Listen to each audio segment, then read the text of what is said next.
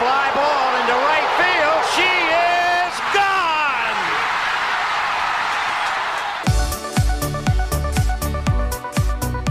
我是爱运动的子路，跟你一起聊聊运动赛事，聊聊中华职棒中心兄弟象。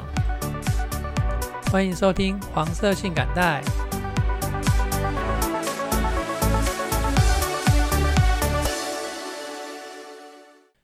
欢迎收听黄色性感带。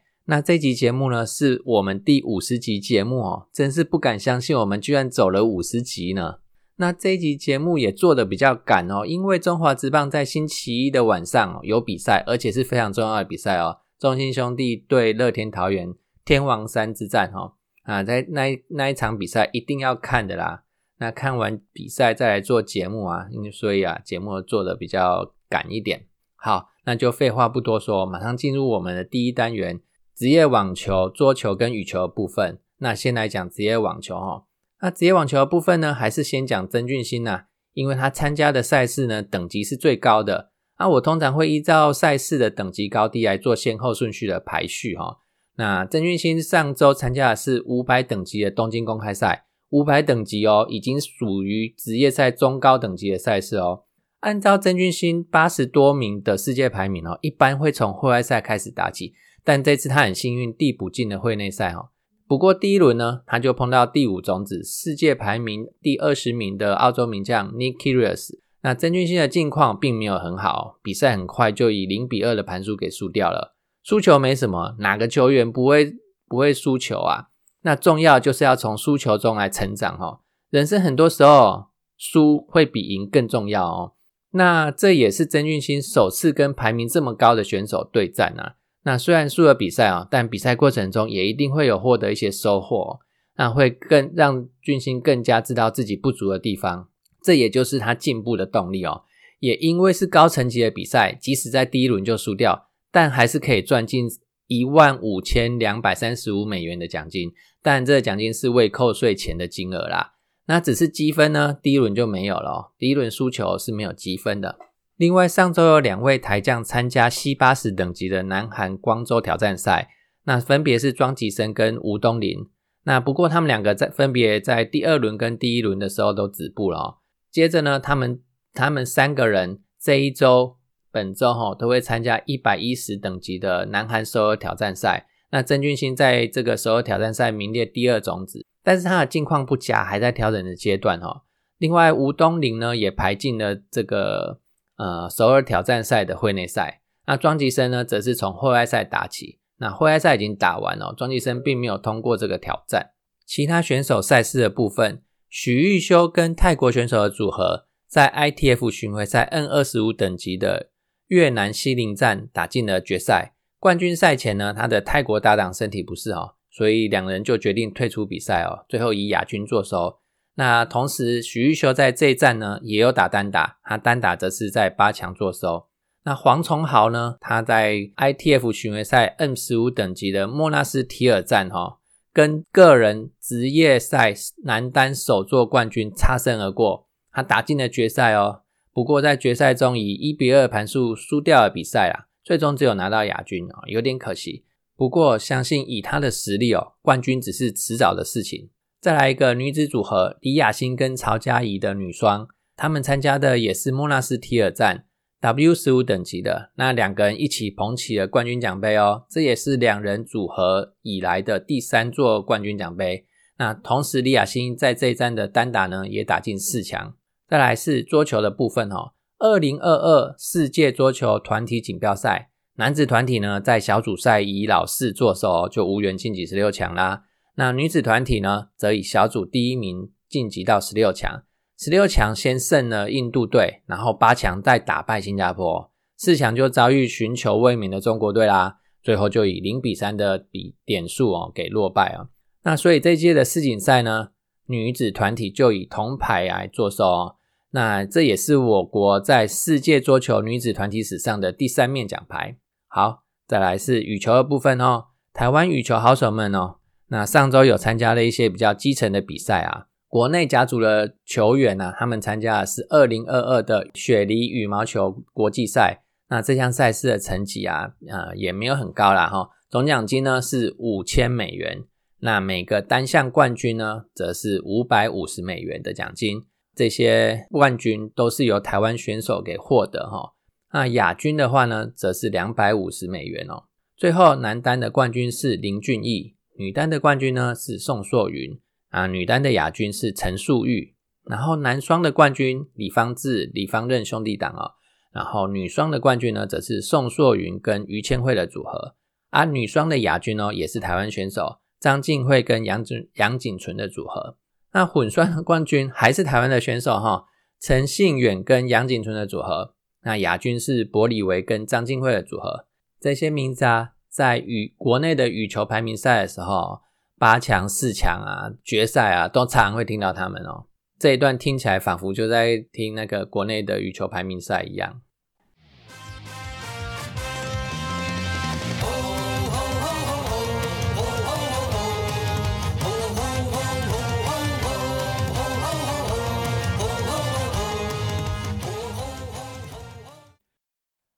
来到中华职棒的部分哈，那首先呢，就是十月四号星期二的晚上，就在今夜哦，跟统一师二连战的第一场，先发投手是奥特罗跟江承业。为什么说就在今夜呢？因为我们就在今天晚上呢，坐上了龙头的宝座哦，辛苦了好久啊。这场比赛前六局打完呢，双方比数咬得很紧，二比二平手。那狮队的先发投手江承业呢，六局投完就退场了，由王敬明来接手。那我们的打线也终于在这时候就顺了啦，一局当中就打出六支安打，四分进账哦。九局上包含陈子豪在内的两分炮，再进账三分，中场就以九比二赢得这场比赛。那另外一地呢，乐天桃园他输给了味全龙，那所以我们中信兄弟终于坐上下半季的龙头宝座。接下来任务呢，依旧不能松懈哦，才能够把这个位置做好做满哦。那做好做满之后，就要朝下个目标迈进啊！全年胜率第一是这样吗？嗯，以我一个球迷的观点哦，感觉是这样子哦。好，那看一下今天的先发投手奥特罗，他先发五局被敲出三支安打十一分哦，是第四局罗萨的阳春炮啦。账面数据看起来还算不错，但五局就用了九十三球哦。那这样的先发，嗯，我们的牛棚就会有不小的负担。再来十月五号星期三，跟统一二连战的第二场，那宝拉要对上姚杰宏。前面我们有两次打姚杰宏哦，都有办法上垒，但分数呢就是打不进来，没有办法大量的进来了哈。那可是今天的第一局啊，满垒，但是分数还是进不来。到了第二局，总算突破了这一点哦，四个四死球加上四支安打。我中间在混杂的统一的失误哦，就一下子进账六分啊！五局再拿两分，中场再以九比一赢得比赛，跨出做好做满的第一步哦，也把跟乐天桃园的胜差稍稍拉长到一场。那宝拉拿下这场胜投之后呢，就取得第十一胜哦，那暂居排行榜的第二名，防御率呢二点三二，也是居第二名。那虽然个这只是个人的成绩啊。但跟球队的胜负有完全的连结的直接关系哈。到了星期六啊，移师到新庄球场出战富邦悍将这一战呢，双方上演投手战，两边的先发投手都表现得很好哦。我们的凯文先发七局用了一百零六球，也只有被打出五支安打失掉一分。那悍将的美腿哥啊，安德胜他则是更猛哦。先发了八局哦，吃满八局耶哦，而且只有被敲出三支安打哦，失掉一分。那美腿哥是我自己给他的称呼啦，因为他高抬腿很有个人的特色哈。双方的得分呢都在第二局，这个一比一平手的局面呢就一路冻结哦，让两位先发投手的好投都跟胜投没有关系哦。比数呢冻结到哪时候？冻结到延长赛去啦。进入牛棚决胜的时候呢，我们的攻势不多，反观富邦的攻势则是不断哦，几乎每一局都有攻势。脑中真的会出现前前两战富邦对统一击出再见安达这个场景哈。还好我们的投手手背都够力啊，撑住了比赛，让富邦拿不下关键的一分。打完十二局之后呢，双方就以一比一和局来收场哦。那接下来两场比赛呢？就是能不能把下半季宝座做好做满的关键呢？我们到乐到桃园去出战乐天桃园二连战的第一场是由奥特罗先发哦，那出战霸凌爵。我们的打线面对霸凌爵，前四局出现了七支安打，第二局跟第四局各得到了两分哦。那五局上，岳振华、姜坤宇、王威成连续的安打在攻占满垒。这时候啊，陈子豪轰出右外野的全垒打，本季第八轰，生涯第四支满贯炮，把比数拉到了八比一，可以说是为这场比赛打下定心丸啊！哈。那詹子贤在第七局再送上一发三分炮，本本季的第二轰。那在半局又打了十人次，攻下五分哦，比数就变成十三比一，比赛就没有悬念哦，赢球了。但教练团的另一个主要任务呢，就是要看奥特罗的投球内容啊，所以才会让他投一休四嘛，哈。先发六局哦，被投被打出六支安打，那失掉一分非自责分，用球数呢？有比上一场比赛还要少一点哦，但是也达到八十四球，连续两场拿下胜投。那这次的对象还是主要的对手是乐天哦。这个用球数哦，要想办法再精简一点。再来就是二连战的第二战啊，看完哦，我就马上来录音。双方的先发投手是宝拉跟林子威。那我们是打到林子威的球啦，但就是串联性的问题哦，没办法串联。林子威被我们打了十一支安打。但也才失掉三分而已。宝拉前六局呢，也也掉了一分哦。第七局再掉第二分，在两出局一三的有人的状况下，教练团很快的换头哦，很少看到我们教练团这么明快的换头了。李正昌，李正昌上来稳住了局面，那我们还是以三比二领先一分呢啊。来到九局上，面对联盟的救援王豪进，黄伟胜先安打上垒哦，岳振华这时候打出一支二垒安打。再打回一分的保险分。那九局下呢？吕宝、吕彦青上来关门，二由岳东华跟姜坤宇展现的守备的功力哦，一起帮球队拿下了这一场胜利。那今天的单场 MVP 要讲一下，因为许基宏确诊哦，而有办法站上去一垒守备的黄伟胜，难得的先发机会啦哈。在这一场比赛的前一场哦，其实他就表现很不错了，但那一场比赛表现好的球员太多了。